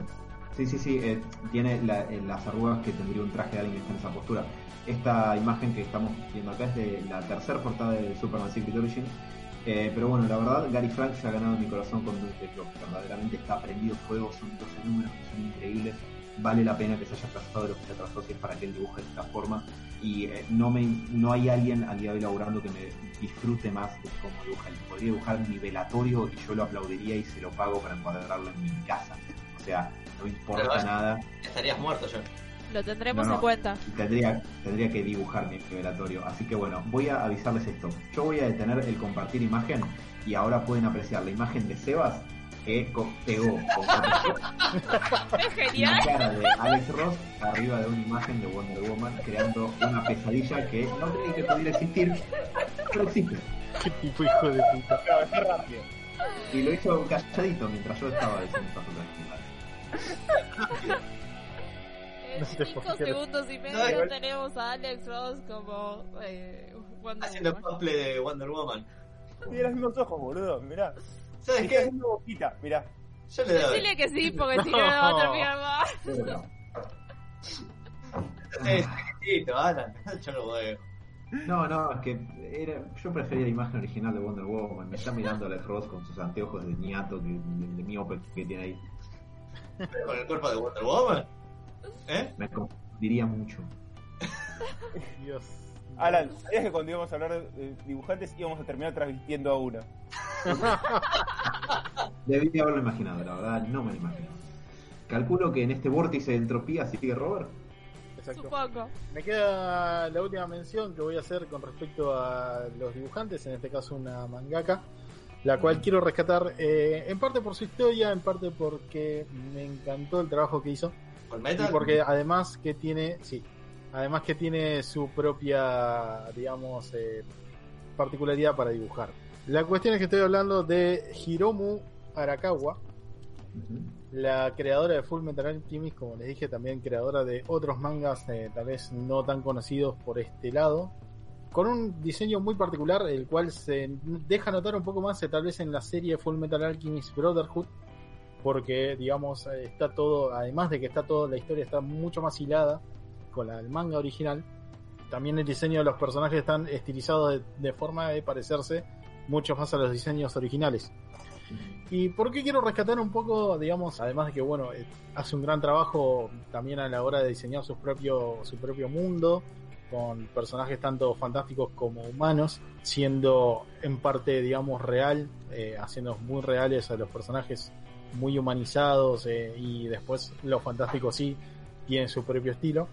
La historia de esta muchacha nos cuenta de que de cuando empezó su carrera como mangaka ayudante, estaba creando Full Metal Alchemist. El tema es que, por una cuestión de machismo, dentro de lo que es el mundo del manga, de, de- de, digamos en su momento, del poco aprecio que se le tenía a las obras realizadas por mujeres, eh, decidió ella cambiarse el nombre. Es más, en un viaje, cuenta ella misma que tuvo esta idea al visitar una granja de crear como un personaje ficticio que comenta muchas cosas en los finales de los mangas, eh, contándote historias de cómo creó, digamos, determinado personaje, cómo se ocurrió determinada historia y cosas por el estilo, que es una vaca, directamente.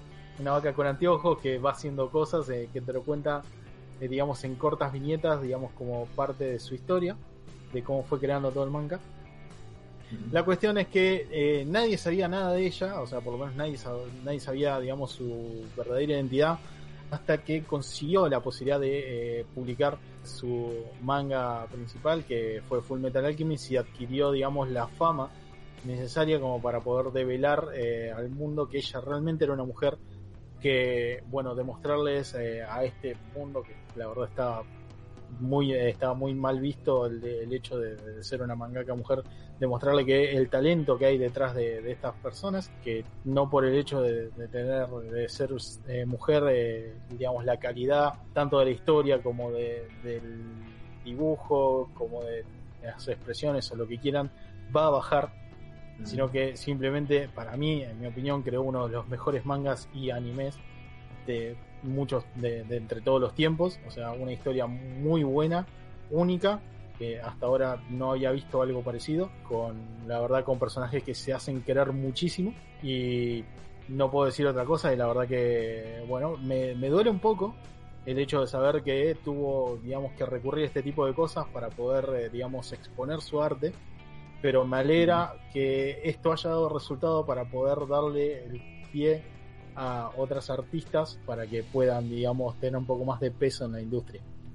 Particularmente, bueno, se los recomiendo totalmente Full Metal Alchemist. Eh, es difícil encontrar algo parecido, Mati lo sabe. eh, no, no es comparable con, con muchas cosas, digamos, además de tener un estilo muy europeo en el mundo donde se desarrolla la historia. Sin otra cosa a mencionar, la verdad se los, se los recomiendo totalmente. Eh, ¿Quién sigue? Seguiría yo, seguiría con mi último. Caigo de vuelta con una dupla que hizo Gaiman y sería con J.H. Williams, que la mayoría, para que leyeron Sandman Abertura, hace un trabajo de la concha de su madre, pero también estuvo con Batwoman haciendo dupla con Ruka, estuvo haciendo dupla con Alan Moore en Prometea, pero más que el dibujo me gusta el juego de viñetas que hace porque no hay viñetas. Prácticamente no hay viñetas, son mamushka de viñetas. De- de- dentro de, dentro de la imagen o del dibujo están las viñetas. Por ejemplo, acá Destino eh, teniendo su libro están las mismas viñetas de por sí. O por ejemplo acá en los ojos de Corintio son la- lo- lo- los dientes de los ojos son las mismas viñetas. O para acá eh, estamos para acá quiero saber qué es el corintio eso, ¿no? en- spoiler, perdón. No, no, no, Corintio es un personaje que tiene bocas en los ojos, por eso. Sí, perdón. Pero, pero bueno, acá por ejemplo justamente con Batwoman, el logo de- de- del murciélago prácticamente está dividido en viñetas. Eso es lo que me parece increíble de este, de este tipo. De lo cual rescato que es bastante artístico, no la verdad que no encuentro muchos dibujantes que tengan esa, ese estilo por ahí. Por ahí el intentado es muy brilloso, es bastante sólido. En Sandman Abertura encontré que puede cambiar de estilos tranquilamente es bastante dinámico, pero tiende a ese recurso de, en este juego de, de viñetas. Che, posta, es bastante perturbador Alex Ross con el pelo largo y la Diana de Wonder Woman. Este soy yo ahora. Eh, lo que pasa es que cada vez que habla Sebas, nos aparece la imagen que se puso Avatar, que es Wonder Woman con la cara de Alex Ross pegada arriba. Es como que te habla. Voy a ir, eh, voy, voy a, a ver, el- mi quinto va a ser Hayao Miyazaki por todo lo que ya saben. La verdad es que Sí. no solo es hermoso, sino que el chabón es un crack, tiene una filosofía hermosa, y, y vos ves una película de él o un dibujo, no sé qué, y, y- y te transmite ese amor por el mismo dibujo que tiene él, que es increíble. Pero voy a ir a otro, y este Robert, quiero que vengas acá conmigo, bien cerquita mío, porque mirá quién te voy a tirar. Ken Tsushimori. ¿Quién es Ken Tsushimori? Es el creador de lo- los diseños de Pokémon originales y tiene este estilo Venusaur de la primera generación. pero ven, eh, tiene una cuestión media acuarelada y, y- y muy estética que es increíble. Busquen di- diseños de Pokémon de Ken Tsushimori y tiene esta cosa vieja, ¿viste? Ahora que Pokémon es todo muy 3D y cada vez con más pelos y más cosas, esto vuelve más a, a- a la base de- del dibujo, digamos. Lo, lo había pensado para el top, la verdad, pero no sabía, no sabía bien eh, qué, qué poner. La verdad, eh, la aplaudo la decisión que tomaste. Es más, si quieren una aclaración, quienes tengan el, el juego original, Pokémon Blue o Red, con el librito original, van a tener la posibilidad de tener este arte. El hermoso. Blue y el Red eh, venía, digamos, con la explicación de todo el juego y con un montón de diseños tanto de Pokémon como de los personajes que aparecen en la historia con esas características. A mí, además, además de que me parece muy bueno el arte de él y muy creativo, porque repito, los primeros 150 Pokémon, cada vez que veo este estilo de diseño de él, me da, me da cierta nostalgia y cierta cosa de, de- de que me gusta, me, me- me agrada a, a- a verlo. No sé cuánto es nostalgia y cuánto es que realmente son buenos los diseños, pero por ejemplo, el último Pokémon que me parece un juego absolutamente me, si hubiera estado todo, todo hecho, diseñado con estos colores, este tipo de, de dibujo, hubiera sido otro juego. Lo hubiera jugado con mucha más ganas, digamos, haciendo ese ejercicio mental. Pero bueno, por eso lo quería rescatar a, a Tsushimori. Y después tengo varias menciones. Bueno, estos Mm. fueron, digamos, los top eh, personales, digamos, de, de artistas o dibujantes que a, nos- a nosotros nos llegaron de alguna manera o mismo nos gustaron por determinados motivos. Como digo siempre, esto no es absoluto, nosotros no manejamos la verdad. Cada uno, digamos, aprecia el arte de la manera que quiere. Y bueno, estamos abiertos a escuchar eh, sus opiniones en las redes sociales si quieren recomendar alguno o mismo si nos quieren recordar que nos olvidamos a alguien. Mientras Alex Ross eh, intenta volver al ataque, le- les dejo el espacio para que, para que hagan sus menciones honoríficas. Yo tengo, mientras Ahí vamos cerrando además de, de algunos que ya nombraron, como Alex Ross, Masuccelli y J.H. Williams tercero, eh, algunos que me iba anotando mientras me iba acordando de varios dibujantes, que igual son mega grosos. Eh, tengo anotados a Brian Boland, a Mike Miñola, a Eduardo Rizzo, a Jim Aparo, a Jerry Orway, Neil Adams, eh, George Pérez, eh, Alan Davis, Tom Grumet, David Aja, que es parecido a Masuccelli también. Justamente eh, lo tenía en mi lista. Cuando leí el cómic de Fraction de Hawkeye, me había gustado mucho lo que hace el muchacho este. Me sorprende que en tu top no entró Pérez. Me decidí por José Luis García López para meter un clásico. Pero sí, Pérez estuvo, estuvo ahí porque también la portada de Crisis en Tierras Infinitas número 12 tiene mil personajes en la portada. Y Exactamente. Eso es lo que hace Pérez. Tiro shurikens de dibujantes y voy a terminar con un polémico. Bueno, ya no, eh, se nombró a Alex Rose, ya nombraste a Eduardo Rizzo. Ah, y Pero- Romita- perdón, me olvidé de Romita Senior también. Ah, ya me estaba eh, asustando. Pero quiero tirar Spiegelman con Mouse, que si bien es bastante simple el dibujo, eh, también tiene un estilo sucio y bocetado, que raro que me guste, tiene mucha expresión, tiene mucho peso el dibujo que, que hace. Eh, quiero mencionar también a Fiona Staples, eh, la dibujante de, ah, de Saga, gracias. Ya que estamos con dibujantes también de series animadas, a Bruce Timm, que marcó una gran y excelente tendencia y un gran fetiche por las minas pin-up. Y el polémico es Todd McFarlane. Uh, uh, uh, uh. ¿No te parece? Pero que- ¿Querés incluir también a Rob Liefeld, eh? No, no, no. Bueno, espera, espera, espera. No, no. Liefeld es exagerado, es pochoclero, es un Michael Bay como Jim Lee. Pero Todd McFarlane, bien o mal, marcó una tendencia. Y no tan solo marcó una tendencia, sino para los títulos como Spawn o como Spider-Man, fue un gran dibujante. Es algo exagerado, es algo pochoclero, pero al menos con los con algunos trabajos en particular fue muy bueno, fue efectivo. En Batman no me gusta por este, este detalle que dijiste Salan de la capa que es bastante exagerada al pedo, pero en Spider-Man me gustó bastante, un poquito el diseño que conocemos de Venom es gracias a él, en parte.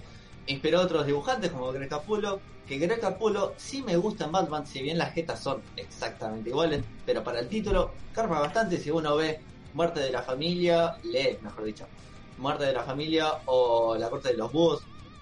La verdad está bastante bien, carpa bastante con el estilo de- del encapotado y no tiene la exageración de McFarlane. Alan, perdón. a, a- no, que a McFarlane siempre le vamos a, a deber el tema de la telaraña espagueti, que el editor le pedía que no la haga y hasta lo hacía más, por eso. Bueno, pero esos serían los eh, los extras y el polémico. Alex, Yo, yo tengo un par de extras más. Los tiro. Eh, nuevamente, a ver, recordar que no mencionamos a Kirby y todos esos porque son clásicos y la onda es también divertirnos un poco. Tiro polémica, no me gusta tanto Kirby. No me sorprende. No, no es, ma- no es malo, no es, no es malo, es bastante cumplidor. Es una Eh, bestia. es una bestia, en su momento fue increíble, pero el dibujo en sí, no, no, no, no, es como, ah, bueno, ok. Tengo uno que no mencionaron que me llama la atención porque yo pensé que le tenían cariño. Frank. Whiteley, ¿no, le- no, le- no les cae bien a ustedes? No, No, mira. A, a mí sí, pero no tanto. Ok, yo pensé que por el All Star Superman como que le, le tenían cierto cariño. Voy con dos cortitos. Uno es Greg Smallwood, que dibuja en Moon Knight, el que leímos justamente. Me había gustado Mm. mucho. Pero me falta... bueno, no sé. Ah, y otro que me gusta, que también es moderno, digamos, y es raro, es Stefan Sejic, creo que se pronuncia, no Mm. sé. Eh, Lo, lo encontré leyendo Metal, que no me gustó, no, es una saga que no me gustó mucho, pero hay una tomo de la resistencia que lo dibuja él y me llamó mucho la atención. Y es un chabón que dibuja medio como muy realista también, muy sexy a las minas, muy estilizados todos, y pero, pero me gusta, me gusta como dibuja el muchacho. Es el de la, la miniserie de Harleen. Exacto, exacto. ah, ok. Dibujó en Witchblade también. Hoy, hoy está viendo una entrevista de él y es bastante gracioso las cosas que cuenta. Pero la, la verdad es que me, me gustó, me, me gusta bastante y veremos. Yo qué sé. Después hay 30 millones de dibujantes. La verdad que es difícil elegir 5. Fue como. raro. El tope. Sí, no, elegí más que nada los que los que personalmente en algún momento me habían llamado la atención por algo. Por eso Miura fue por esto, por estar leyendo manga y de golpe encontrás tipos y eh, la puta madre es muy bueno, Miyazaki porque me gusta, me encanta, Alex Ross lo mismo, porque cuando las primeras veces que lees cómics y lees algo de Alex Ross y ves algo de Alex Ross decís, wow boludo, esto es increíble. Vamos, pareció mismo. Wonder Woman. Sí, digamos que así elegí. elegimos Gibbons lo mismo, siempre cuando leí sí. Watchmen y Gerards cuando leí el año pasado Mr. Miracle también como que me sorprendieron y por eso lo- los retomé, no porque sean particularmente los mejores. Sí, lo que decía es que eh, relativamente elegimos 5 cada uno porque son 20 por programa y como ven ya nos pasamos, es imposible nombrar a todos. Pero bueno, eh, algo se tiene que en algo nos tenemos que limitar, ¿no? Totalmente. ¿Vos Robert tenés alguno ahí buscando? Tengo, a ver, tengo menciones, digamos, uno, uno en particular que es el mangaka de Hunter x Hunter, el cual tiene algunos problemitas para terminar su obra y que la verdad que si lo mencionaría, lo mencionaría por sus altibajos, porque ha tenido momentos en los cuales el nivel de detalle te vuela la gorra y otros en los cuales parece que, no sé, hubiera dibujado después de haberse clavado tres Jack Daniel, dos Pepa y debe haber dibujado, no sé, con el pie izquierdo, siendo que él era derecho. La verdad que sí, o sea, tiene sus momentos, digamos, el tipo, el tipo tiene su propio estilo, pero la verdad que tiene ese pequeño problema de haberse casado con la mujer que creó Sailor Moon y esa mujer tiene la maldición de no haber terminado ninguna otra obra. Entonces parece que le pasó la maldición y Hunter x Hunter parece que nunca va a terminar. Fuera que me parece una locura el mundo que plantea. El creador es eh, Yoshihiro Togashi. Y simplemente voy a mencionarlo como extra porque en los momentos, digamos, de, lu- de luminiscencia que tiene el tipo, la verdad que no se lo puede creer. He estado comiendo a Cliff Chang, el dibujante de ¿Lo estás comiendo? y de Wonder Woman. Sí, sí, sí, y ahora tengo coronavirus seguramente porque soy oriental, pero No, No, en peor. boludo. Pero, pero bueno, la verdad estaba mirando la biblioteca y dije, ah, momento, el dibujante de Pepper Girls, que es bastante cumplidor y me gusta el estilo que tiene, que a veces tiende, un po- no al, al cliché de pop art, pero tiene un poquito de esa onda. Bueno, con esto vamos a cerrar el programa. Voy a dejar que las Por últimas favor, palabras de despedida las diga Sebas para que sea Alex Ross con barba y Wonder Woman quien termine de cerrar esto. Por mi parte me despido, mi nombre es Roberto, eh, conductor de héroes, los dejo a ustedes para el cierre. Sebas, Bueno, creo que siguiendo de cuarentena se nos fue un poco largo el programa y me- me- lo disfruté mucho, esto de charlar. Y bueno, y si ustedes tienen algún dibujante favorito por ahí que nos hayamos olvidado, pueden putearnos tranquilamente en las redes. Por ahí Así lo pueden travestir y mandárnoslo también. También, podemos hacer un juego tipo travistan No. a sus dibujantes. Bueno, cerremos esto. Por favor. Fue una pésima idea. Gracias Bueno, por escuchar héroes, un gusto, ¿eh?